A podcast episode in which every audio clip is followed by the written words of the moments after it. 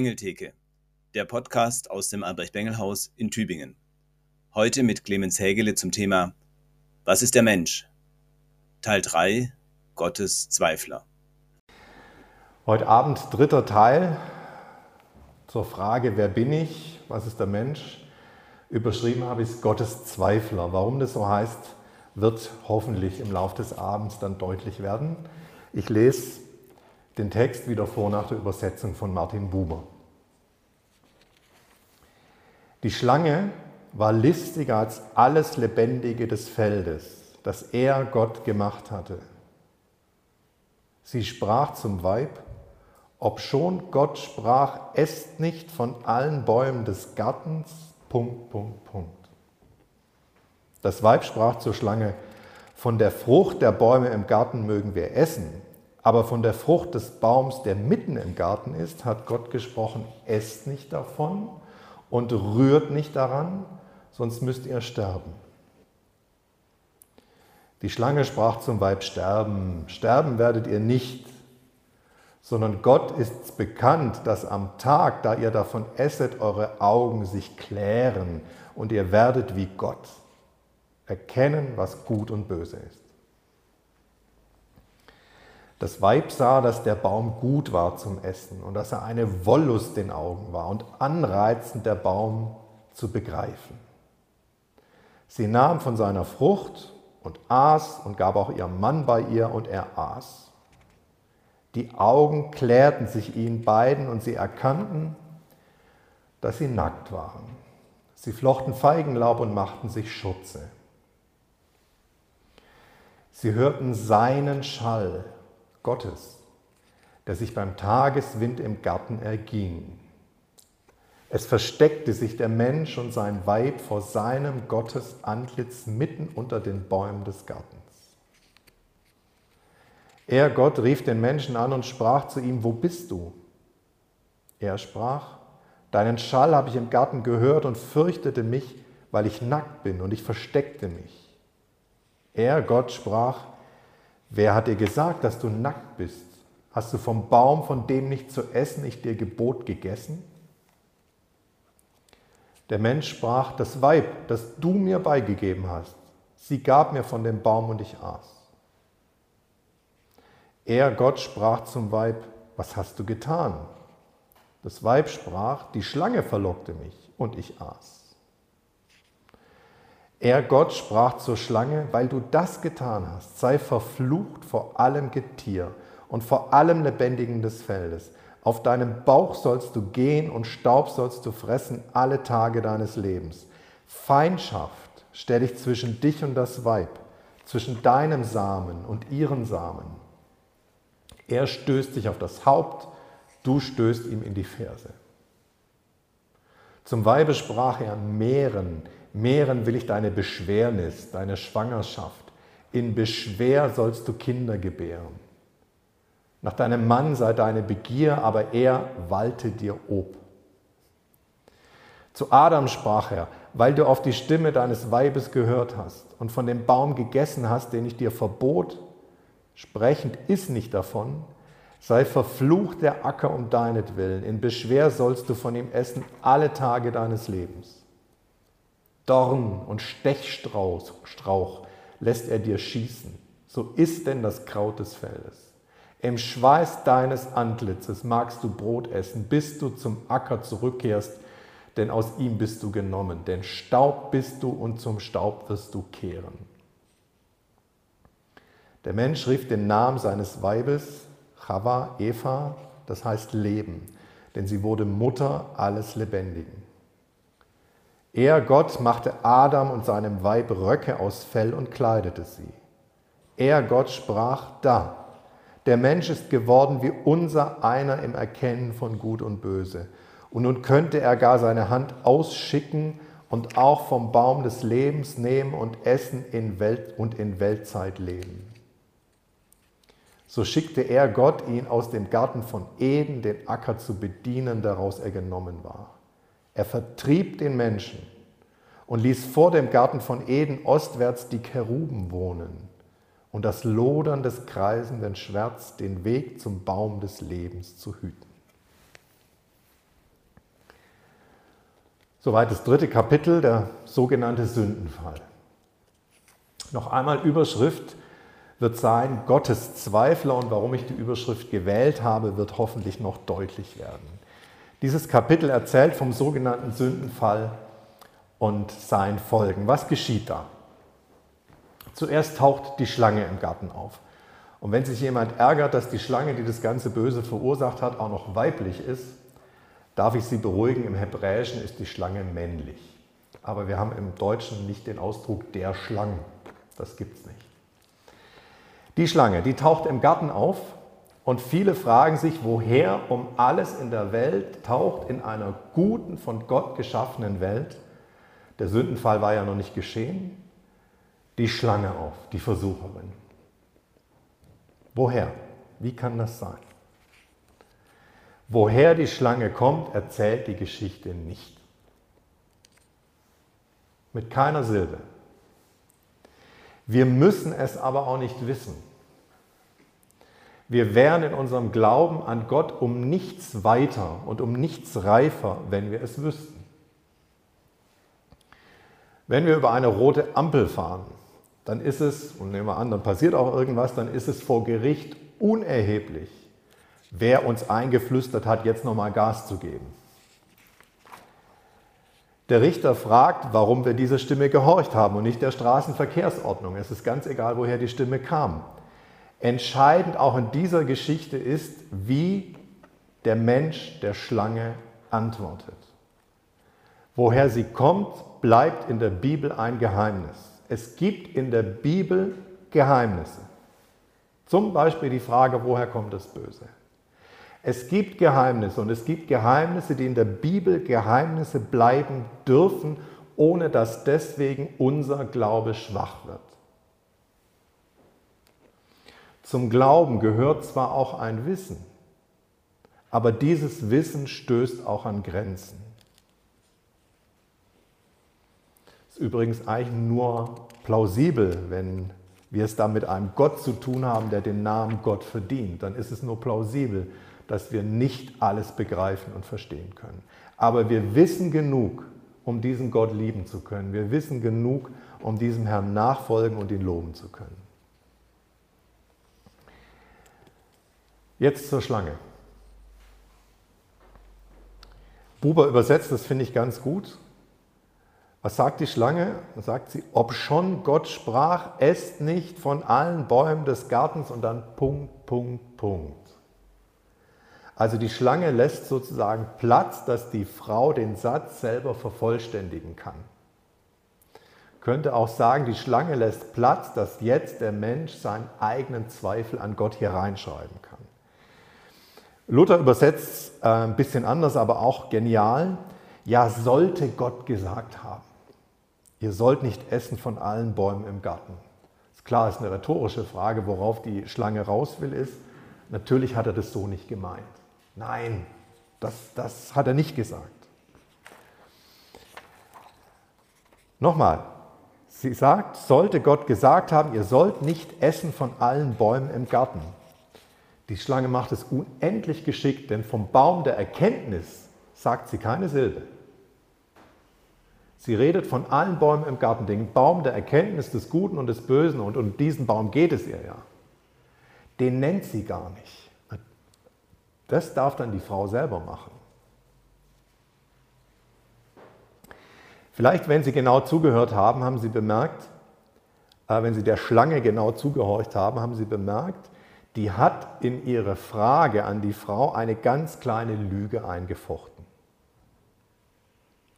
Gott hat nie verboten, von allen Bäumen des Gartens zu essen. Nie.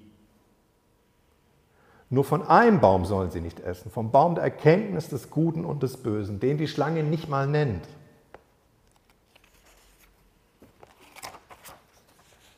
Aber durch ihre Übertreibung schafft sie es, ist psychologisch ganz raffiniert, durch ihre Übertreibung schafft sie es, die Frau zum Reden zu bringen. Hätte die Schlange vielleicht nur gesagt, stimmt es, dass ihr vom Baum der Erkenntnis des Guten und des Bösen nicht essen dürft, wäre die Frau vielleicht gar nicht interessiert gewesen, mit der Schlange ins Gespräch zu kommen. Jetzt sagt die Schlange aber übertreibend, stimmt es, dass ihr von allen Bäumen nicht essen dürft? Und die Frau meint jetzt, Gott verteidigen zu müssen. Und das ist immer ein bisschen schlecht. Es ist immer schlecht, wenn wir denken, wir müssten Gott verteidigen. Und dabei bringt sie den Baum der Erkenntnis selber ins Spiel. Was sagt die Frau? Wir essen von den Früchten der Bäume im Garten, aber von den Früchten des Baumes mitten im Garten, also dem Erkenntnis des Guten und des Bösen, von dem Baum hat Gott gesagt, esst nicht davon, rührt sie auch nicht an, dass ihr nicht sterbt. Also, die Frau tut jetzt genau das, was die Schlange wollte. Sie bringt den Baum selber ins Spiel. Und wer der Frau jetzt gut zugehört hat, der hat bemerkt, dass auch bei ihr was nicht ganz korrekt ist. Sie hat nämlich auch übertrieben. Gott hat nie gesagt, sie dürfen die Früchte nicht anrühren. Davon hat Gott auch nie gesprochen. Er hat gesagt, ihr dürft sie nicht essen. Sie tut genau dasselbe, was die Schlange vorher getan hat. Sie übertreibt. Es hat mal jemand gesagt, was der Teufel nicht verhindern kann, das übertreibt er. Was der Teufel nicht verhindern kann, das übertreibt er. Warum? Weil sich ein übertriebenes Gebot viel leichter in Frage stellen lässt. Deswegen ist es auch immer ganz wichtig, dass wir, wenn wir die Bibel lesen, uns immer auch fragen, was sagt Gott in der Bibel und was sagt er nicht. Es gibt im fünften Mosebuch äh, da eine interessante Stelle, da sagt Mose zum Volk, so habt nun Acht, dass ihr tut, wie euch der Herr, euer Gott, geboten hat und weicht nicht weder zur Rechten noch zur Linken. Also man kann Gottes Wort auf vielerlei Weise verfehlen. Also entweder man kann es missachten oder man kann auch Dinge zu seinem Wort und zu seinem Gebot machen, die es einfach nicht sind. Mit diesem Phänomen hat sich schon Jesus rumschlagen müssen und hat gesagt, das, was ihr dem Volk hier auflegt, das sind Menschensatzungen. Das ist nicht Gottes Wort. Und ich will nicht wissen, wie viele Menschen enttäuscht und beschwert dem Glauben den Rücken gekehrt haben, weil ihnen andere Menschensatzungen aufgelegt haben. Das musst du tun, dies und jenes erfahren, das und das erleben. Ähm, dann erst, dann stimmt's, dann ist es perfekt. Aber Glaube ist eine liebende Beziehung zwischen mir und meinem Vater. Und da darf mir kein anderer reinsprechen. Da darf mir kein anderer Menschensatzungen reinsprechen. Ich weiß, das, das sind besonders auch Jugendliche, sind da ganz empfindlich an der Stelle. Ich weiß noch selber, wie ich als Zwölfjähriger, glaube ich, auf einer Freizeit war, einer christlichen Freizeit. Und einer der Mitarbeiter hat ein Zeugnis abgelegt, ich glaube in bester Absicht, aber mich hat es sehr belastet. Was hat er erzählt? Er hat erzählt, dass er, seit er Christ geworden ist, endlich vor Menschen frei reden kann und nicht mehr stottern muss. Ich damals als Zwölfjähriger, und ich wollte doch Christ sein, hatte unheimlich Mühe, vor Leuten zu reden, in der Klasse mich zu melden und was zu sagen. Es fiel mir unendlich schwer. Es ging noch bis in die Studienzeit. Vielleicht denken Sie jetzt, macht er doch gerade ganz gut, redet doch hier von den ganzen Leuten. Stimmt, es ist auch gut geworden. Aber damals, als Zwölfjähriger, dachte ich, okay, wenn ich Christ sein will, heißt es, ich darf nicht mehr stottern. Das sind Menschensatzungen. Das sind Menschensatzungen. Ich bin mir sicher, dass Gott mich auch mit meinen sprachlichen Schwierigkeiten damals sehr geliebt hat. Wir müssen aufpassen, was wir Menschen auflegen durch das Übertreiben. Zurück zur Geschichte. Jetzt hat die Frau diesen Baum genannt. Und man merkt auch, weil sie selber anfängt zu übertreiben, da ist schon eine Unsicherheit bei der Frau. Und jetzt wird die Schlange direkt. Jetzt merkt sie, jetzt hat sie die Frau schon weich gekocht. Jetzt wird die Schlange direkt und sagt, sterben, sterben werdet ihr nicht sondern Gott ist bekannt, dass am Tag, da ihr davon esset, eure Augen sich klären und ihr werdet wie Gott erkennen, gut und böse. Also jetzt, jetzt trägt die Schlange ganz dick auf. Sie sagt, Gott hat nicht nur nicht die Wahrheit gesagt, also es mit dem Sterben stimmt einfach nicht, sondern er wollte euch auch was vorenthalten. Er missgönnt euch etwas. Ihr könntet sein wie er. Und das will er nicht. Ihr könntet sein wie er. ihr könntet auch wissen wie er, was gut und böse ist. Wir hatten es, glaube ich, am, am ersten Abend schon. Ähm, was heißt dieses Unterscheiden zwischen gut und, nee, am, gestern war es, am zweiten Abend, was heißt das Unterscheiden, was gut und böse ist? Es ist die Fähigkeit des vollen Durchblicks. Gut und böse sein heißt, ich durchschaue die Welt. Ich weiß und ich entscheide, was richtig ist und was nicht richtig ist. Ich bin auf derselben Wissensstufe wie Gott und kann jetzt meine Wege selber beurteilen und gehen. Das, sagt die Schlange, das könntet ihr haben. Aber Gott missgönnt es euch.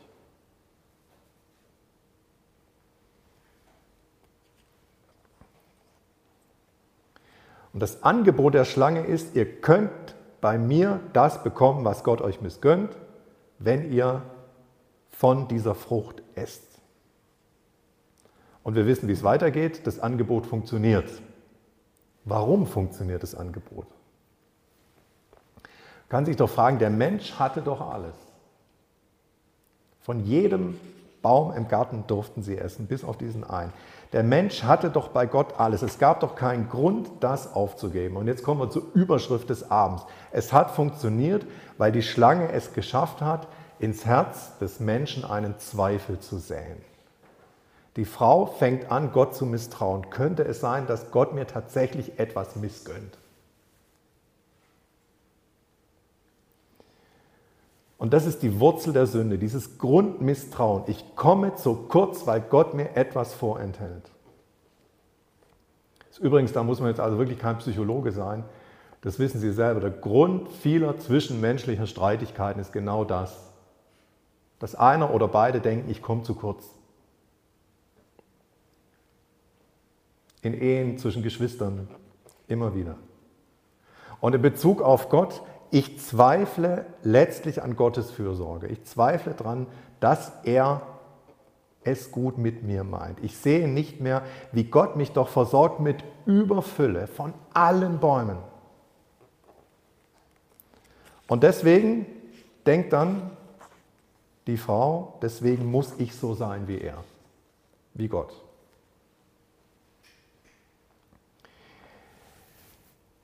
Diese Sorge, dieser Zweifel ist vielleicht auch der Grund, dass Jesus dann später im Neuen Testament so sehr darauf pocht, dass wir uns nicht sorgen sollen.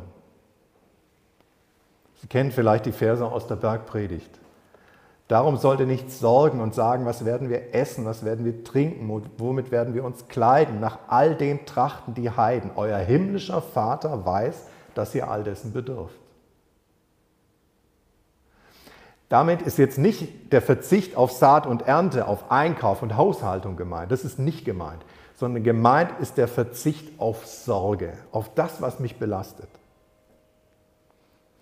Und gemeint ist positiv jetzt das Urvertrauen auf Gott, dass er mich nicht hängen lässt.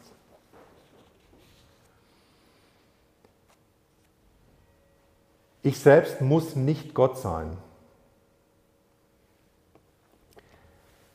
Dieses, dass Jesus uns sagt, ihr sollt euch nicht sorgen, hängt damit zusammen, dass das eine Sache ist, die nur Gott zukommt.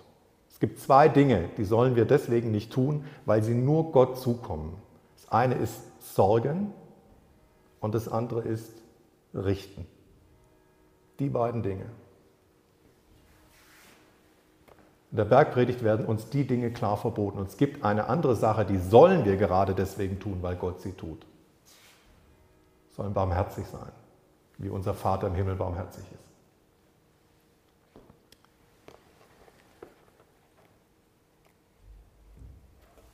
Wie geht es weiter? Das erste, also jetzt kommen Folgen natürlich. Die zerstörte, die erste Folge ist die zerstörte Beziehung des Menschen untereinander. Das heißt dann, die Frau aß von der Frucht. Noch einmal, ich habe es schon erzählt, kein Apfel, stand einfach nur Frucht und gab auch ihrem Mann. Die Frau kam in der Geschichte der christlichen Kirche da immer ein bisschen schlecht weg, weil man dann immer gesagt hat, aha, die Frau hat sich verführen lassen.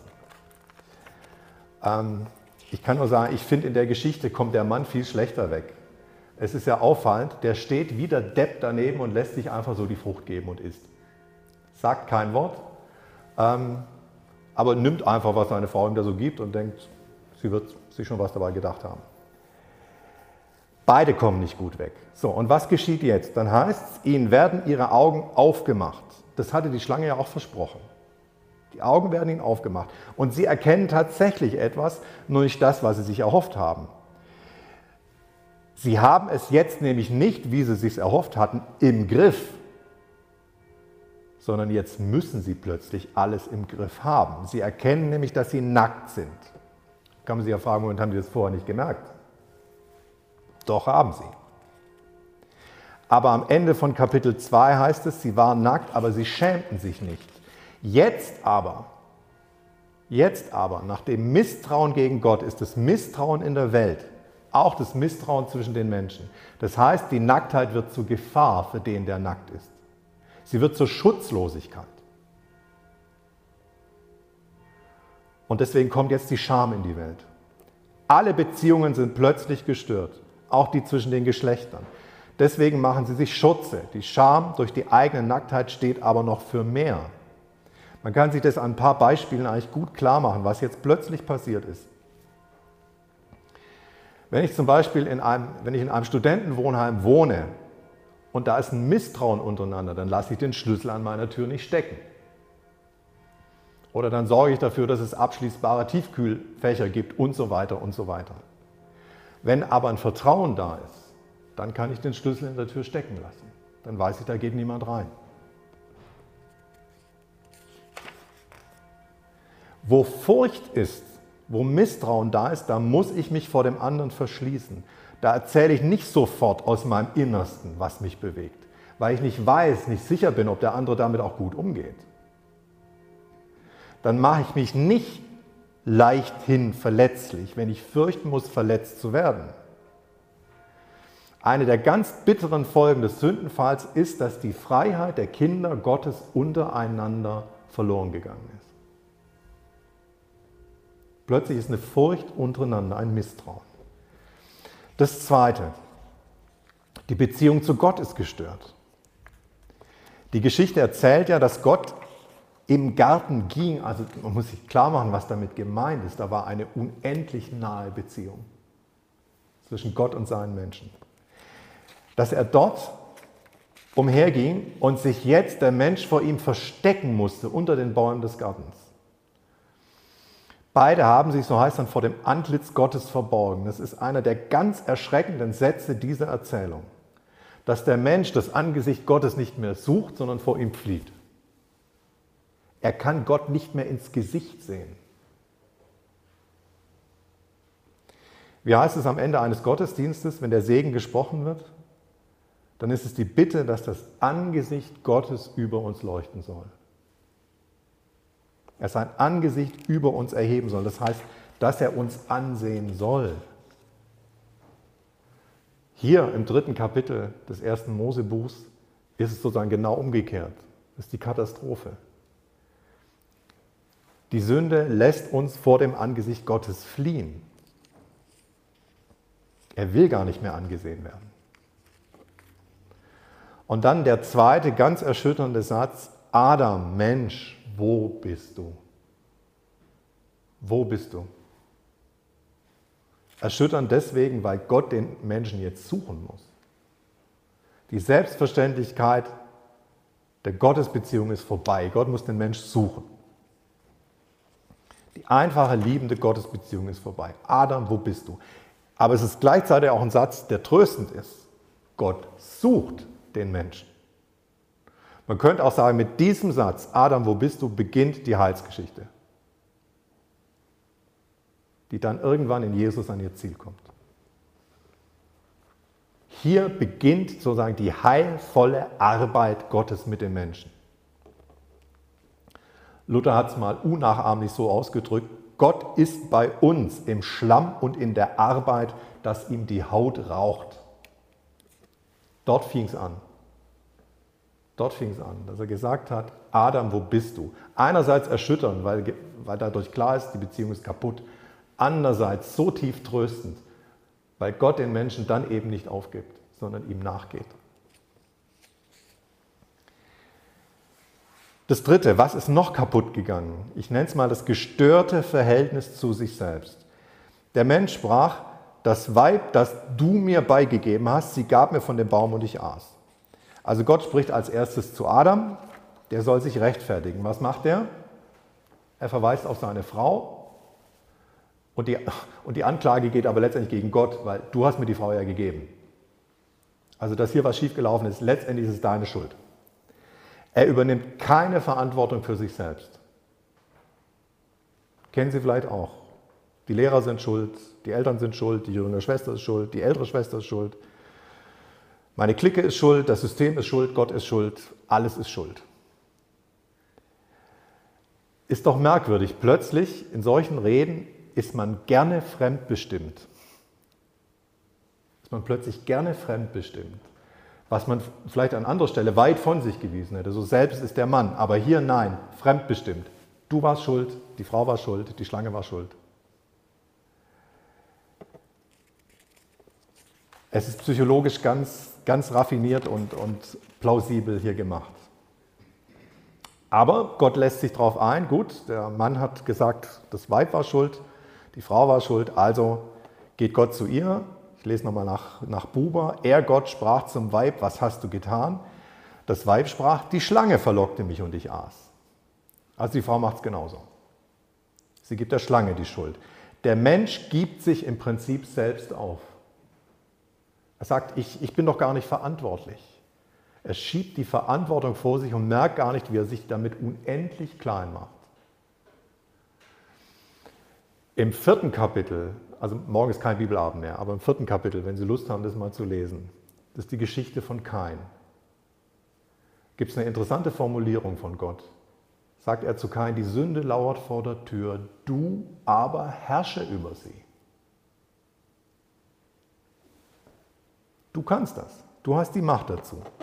Du kannst diese Verantwortung übernehmen. Hier weiß es der Mensch weit von sich. Das die Folgen. Jetzt ein nächster Punkt, die Strafen oder das, was Gott dann eben über ihnen ausspricht. Immer noch die Folgen des Sündenfalls. Ich lese nochmal nach Buber. Er, Gott, sprach zur Schlange, weil du das getan hast, sei verflucht vor allem Getier und vor allem Lebendigen des Feldes. Auf deinem Bauch sollst du gehen und Staub sollst du fressen alle Tage deines Lebens. Feindschaft stelle ich zwischen dich und das Weib, zwischen deinen Samen und ihren Samen. Er stößt sich auf das Haupt, du stößt ihm in die Ferse. Dann vielleicht eher mit, mit Luther im Ohr, also er tritt dir auf das Haupt, du beißt ihm äh, in die Ferse. So ungefähr 15 Jahre her, ähm, da war ich auf einer Studienreise in der Osttürkei und wir haben eine etwa 1000 Jahre alte armenische Klosterruine uns angeschaut und außen war ein Relief, das unter anderem die Sündenfallgeschichte, genau diese Geschichte dargestellt hat. Und da war eine Schlange im Baum, die hatte Beine. Können Sie sich denken, warum? Nach der Geschichte ist es ganz logisch. Die Schlange musste ja Beine haben, wenn Gott sie straft, dass sie jetzt auf dem Bauch kriechen muss. Dann muss sie vorher Beine gehabt haben. Sie soll auf dem Boden kriechen und dann ist es so, was die Menschen die zumindest mal in den Ländern leben, wo es viele Schlangen gibt, immer wieder erleben, dass nämlich ein Mensch der Schlange auf den Kopf treten kann oder die Schlange den Menschen in die Ferse beißt. Das heißt, wieder eine zerstörte Beziehung. Mensch und Tier leben in Feindschaft. Kann sich ja überlegen, was es heute heißt. Das ist dann auch zum Bild geworden der christlichen Auslegung, dass die Schlange der Satan ist und der Mensch, der sie zertritt, Christus. Dieses Bild hat ganz viele Facetten. Das eine, glaube ich, tatsächlich die, die zerstörte Beziehung auch zwischen Menschen und Tierwelt. Aber auch ein Hinweis auf das, was dann später in Christus geschehen sollte. So, und jetzt zum vielleicht schwierigsten Vers des ganzen Kapitels. Zum Weibe sprach er, mehren, mehren will ich deine Beschwer, deine Schwangerschaft, in Beschwer sollst du Kinder gebären, nach deinem Mann sei deine Begier, er aber walte dir ob. Sie haben es vielleicht von Luther noch im Ohr, da heißt es, aber nach ihm sei dein Verlangen. Und man hat oft das dann so ausgelegt, hier sei gemeint, dass das Verlangen der Frau, das sei das sexuelle Verlangen der Frau nach dem Mann, als Folge des Sündenfalls. Das ist aber meines Erachtens Unsinn. Das glaube ich nicht, dass das hier gemeint ist. Denn die Vereinigung der Geschlechter wird schon vor dem Sündenfall ganz positiv gedacht. Ein Fleisch sein. Was ist hier dann gemeint? Ich finde die Stelle schwierig auszulegen, aber ich habe eine, eine Vermutung, wie es gedacht sein könnte. Und zwar, dass hier sozusagen von einem Herrschaftskampf zwischen Mann und Frau die Rede ist. Gott prophezeit den beiden sozusagen, jetzt nach dieser Sündenfallgeschichte wird es zu euch zu einem sozusagen immerwährenden Streit kommen zwischen den Geschlechtern. Und die Frau wird diesen Streit üblicherweise verlieren.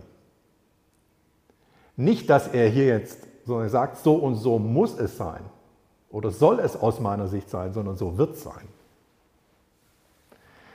Und an so einer Stelle hören wir natürlich ganz präzise zu. Was bedeutet das jetzt? Soll die Frau unter dem Mann stehen? Ist dieser Kampf, genau, also der Gewinn dieses Kampfes durch den Mann, ist es nicht sogar durch einige Stellen im Neuen Testament eigentlich als Gott gewollt legitimiert? Also es gibt ja da zum Beispiel in Epheser 5 diese Stelle, so sollen sich auch die Frauen ihren Männern unterordnen in allen Dingen und so weiter.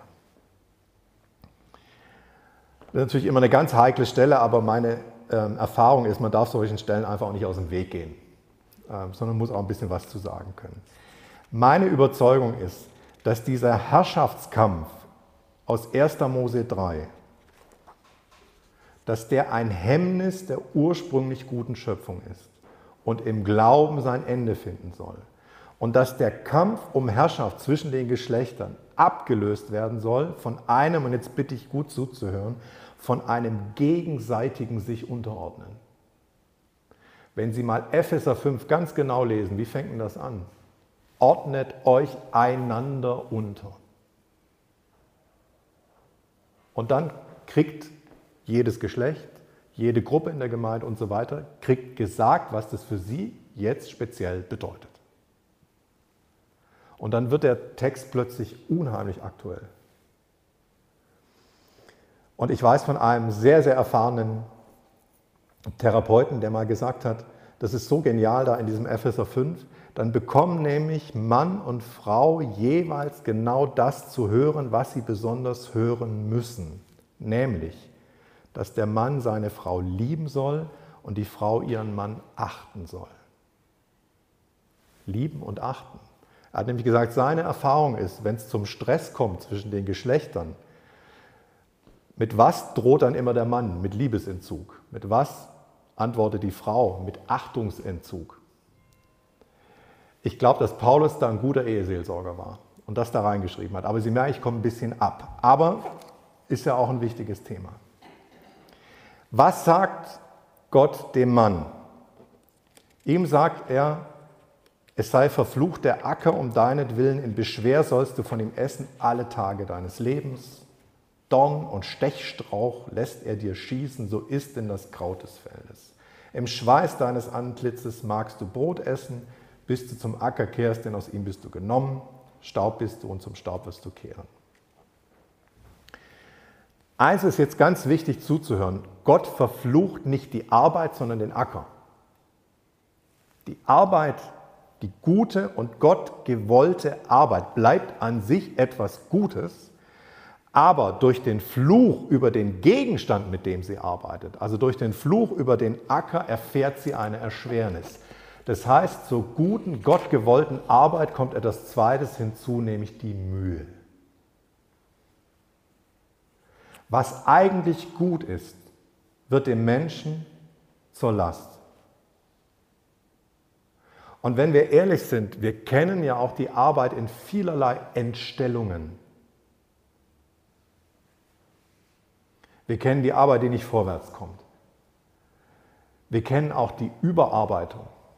Wir kennen schlecht gemachte Arbeit. Wir kennen sinnlosen Perfektionismus. Mit der Arbeit ist es so eine Sache. Sie ist irgendwie nicht mehr wie von Gott gedacht. Ich habe da auch keine, keine guten Antworten. Nur so viel bringen wir einfach vor Gott im Gebet auch unser Arbeiten, dass er unserem Arbeiten Maß und Ziel gibt.